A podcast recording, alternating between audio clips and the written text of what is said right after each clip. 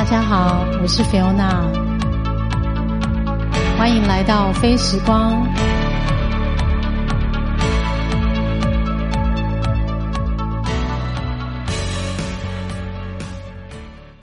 嗨，大家好，我是菲欧娜感谢你的收听。今天是我们第十集的播出，今天是十二月十号。呃，刚有经历过一场非常激烈的地震。那地震当下，我不知道你正在干嘛，就是有没有很紧张，有没有逃出去，还是很冷静的等待这个摇晃的过程结束。期待大家都是平安的。我相信这个地震应该也没有影响太多，不过应该是今年以来最大的一次地震，所以呃，期盼没有任何人有受到什么样的影响。然后面对天灾人祸的。难以预料，你的反应是什么呢？是不是都有做过最坏的打算？那我不知道每个人的准备是什么。每个人在面对不可预料的意外发生时，是用什么样的心情去度过？嗯，这个题目我没有想过。不过，期待大家就是冷静的去面对每个生命中来的考验，然后让心情。属于一个很平静的状态下去度过每一个最痛苦的、最 tough 的时刻。今天节目的进行是我一个人完成录音，所以之前有另外一个朋友陪我，然后今天就算是一个崭新的开始。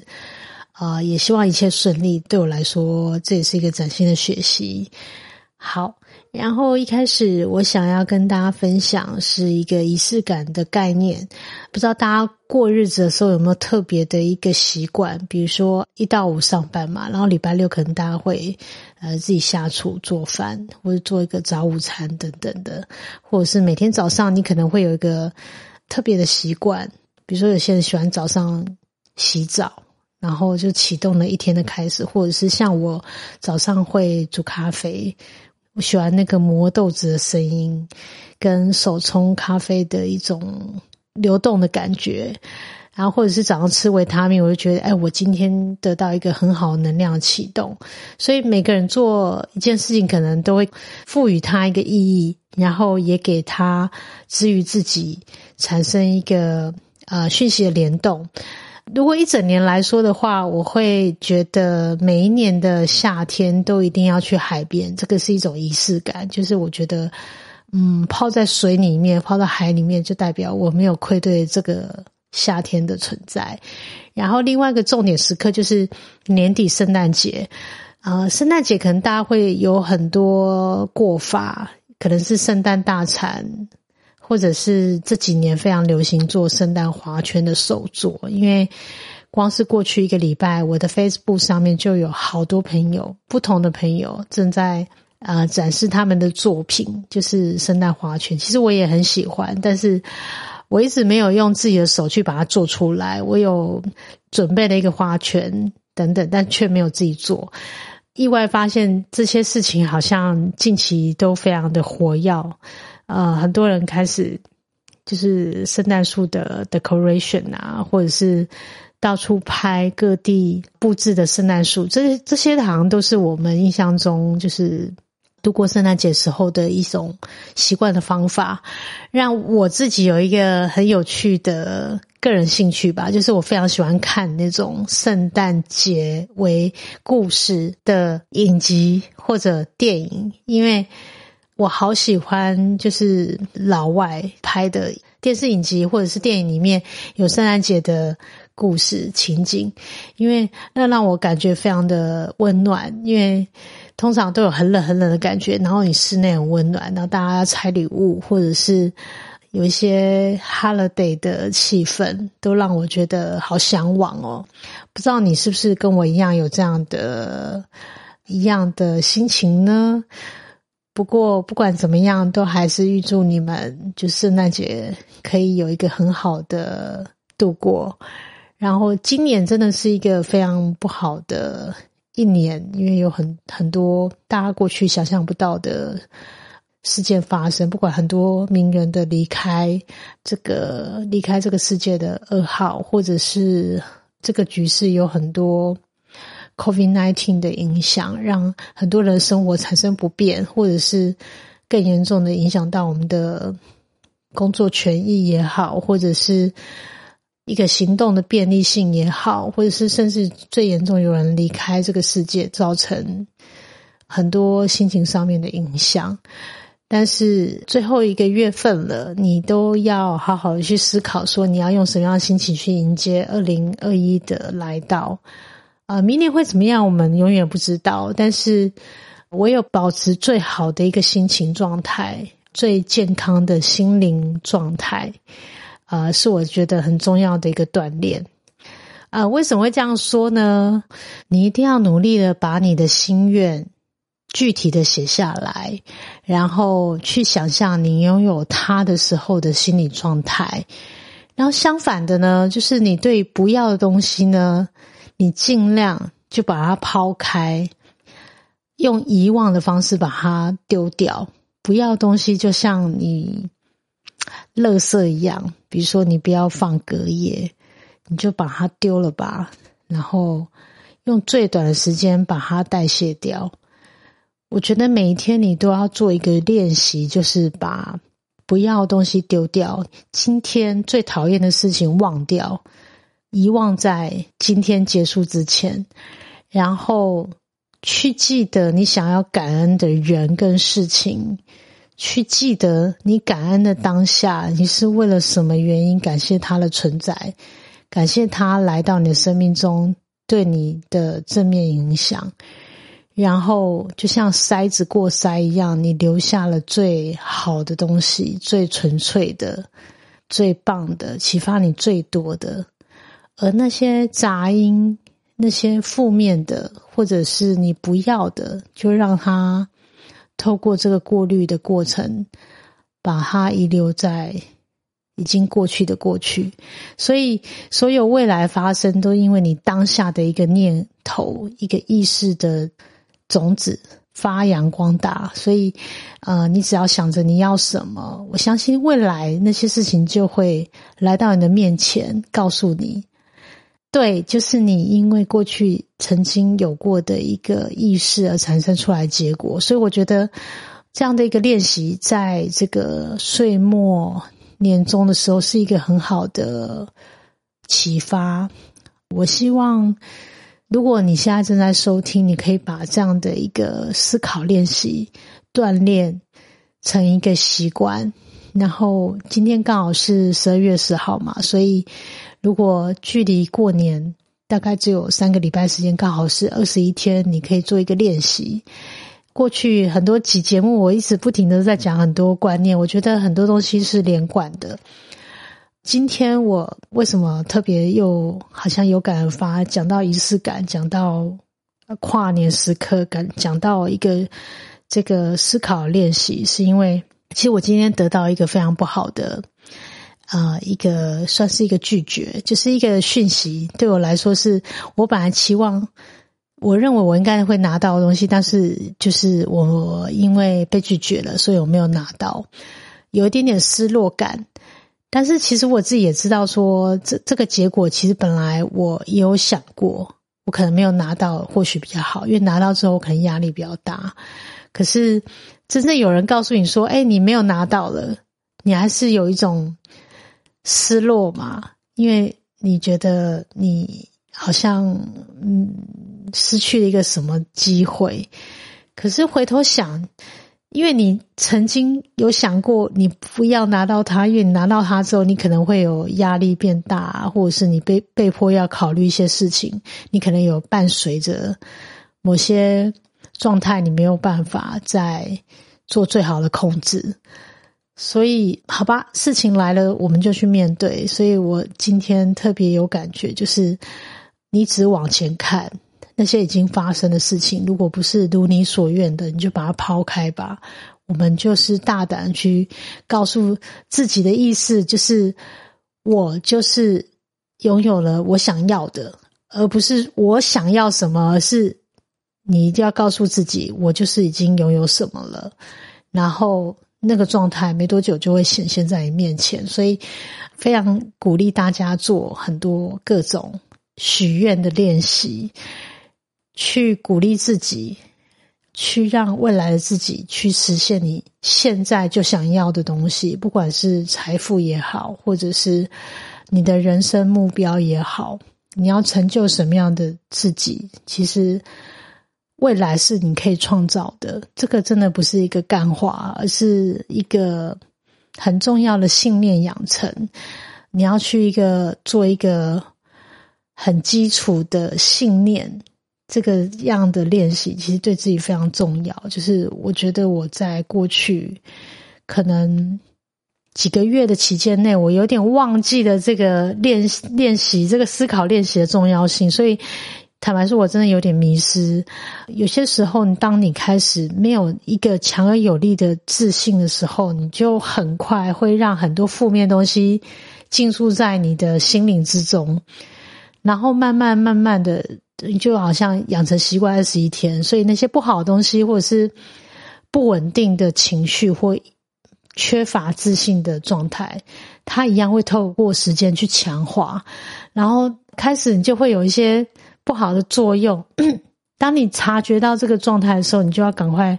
呃，知道自己需要改变，需要调整。所以，呃，当比如说缺乏自信的时刻产生的时候，你一定要随时的察觉，我要赶快转念，我要赶快建立我要的一个意识的秩序，所以我才能够鼓励自己再往前进，然后去往自己想要的目标前进。今天讲到这里可能有点悬，但是。这个真的是我一开始想要讲说仪式感这件事情的一个核心。希望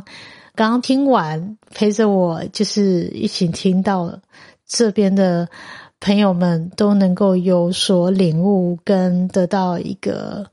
启发。那如果你生活之中碰到不愉快的事情，也可以透过这样的一个思考练习，得到崭新的能量。去往前进，然后，如果你生活之中有透过这样的练习得到你要的结果，也很希望你敲一个讯息，或者是留一个信件回馈给我，让我知道你真的从里面得到的一个崭新的学习。接下来呢，我想要跟大家分享，呃，我用电子书的一个习惯。其实讲到读书这件事情，我觉得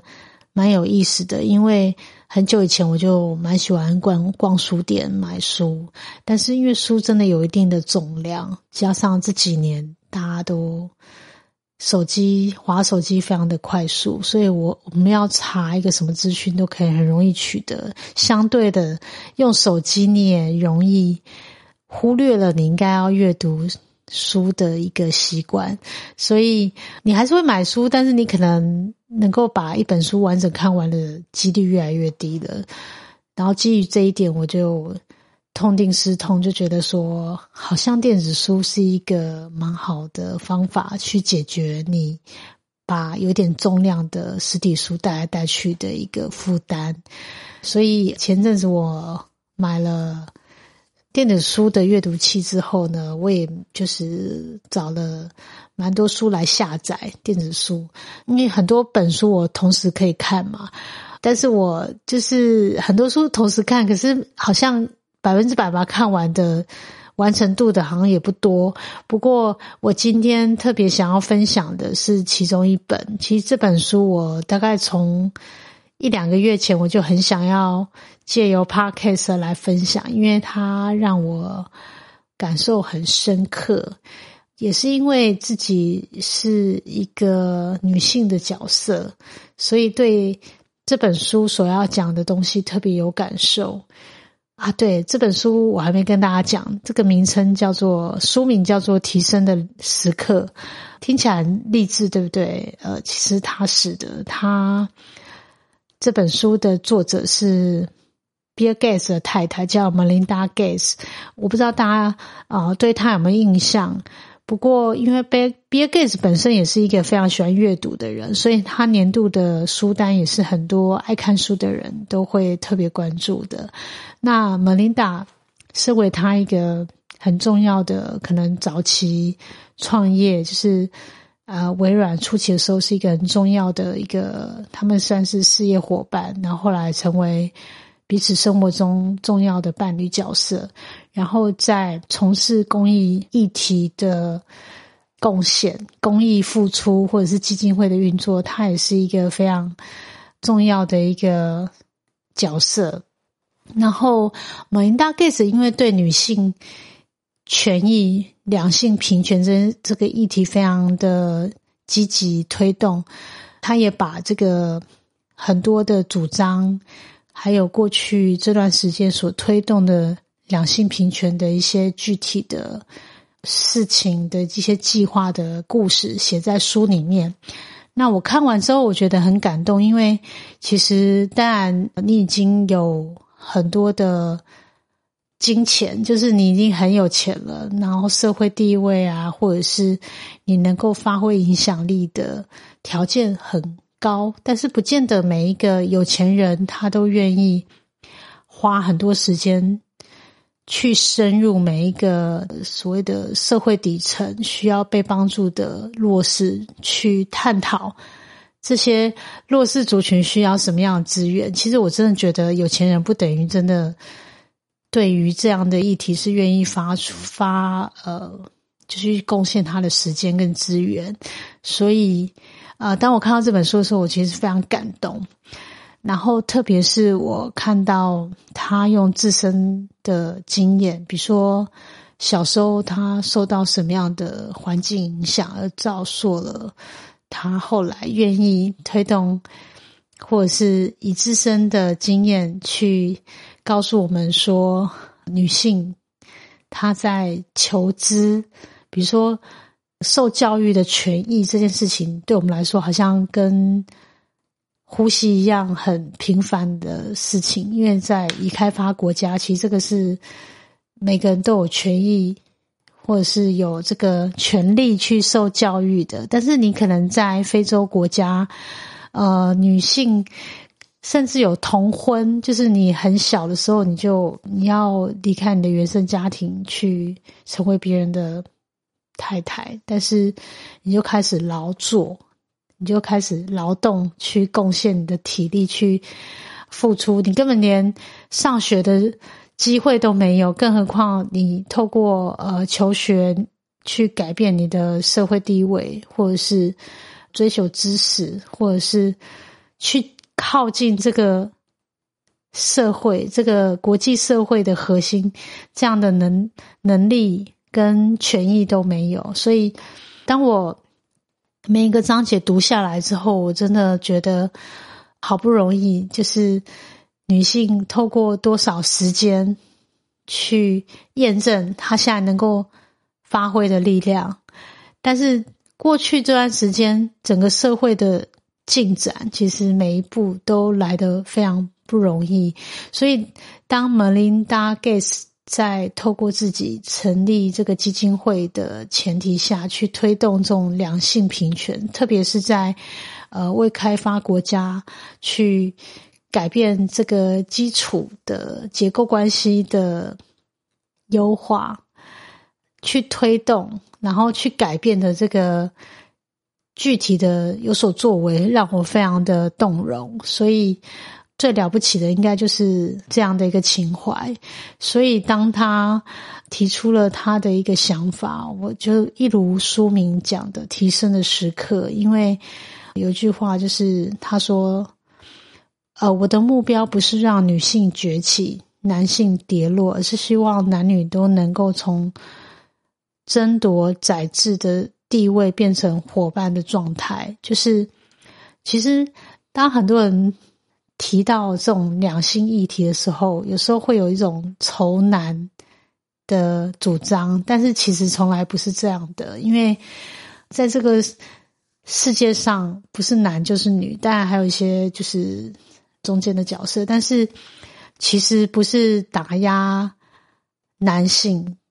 或者是我今天要主张女权，就是打压男性的角色，去否定他们的存在，而是我们更应该是一个彼此协助对方的状态，去推动这个世界做得更好，然后让每一个人能够发挥他的所长，然后也有机会让他学到本来没有机会学到的东西。这样才是整体的提升跟整体社会利益的极大化，所以这个理念听起来很好像很难或者是不容易的一个乌托邦。不过，当你看完这本书的时候，你一定会特别的满怀感恩。就是如果你已经可以在整个社会的平均值之上的话，你会。非常的感谢你所拥有的。不过，如果你有办法透过一点点的力量去关怀每个角落需要被关注的议题，其实有时候你不一定要做什么，但是你就是知道这个世界上仍有人为了这些你认为习以为常的权益去努力的话，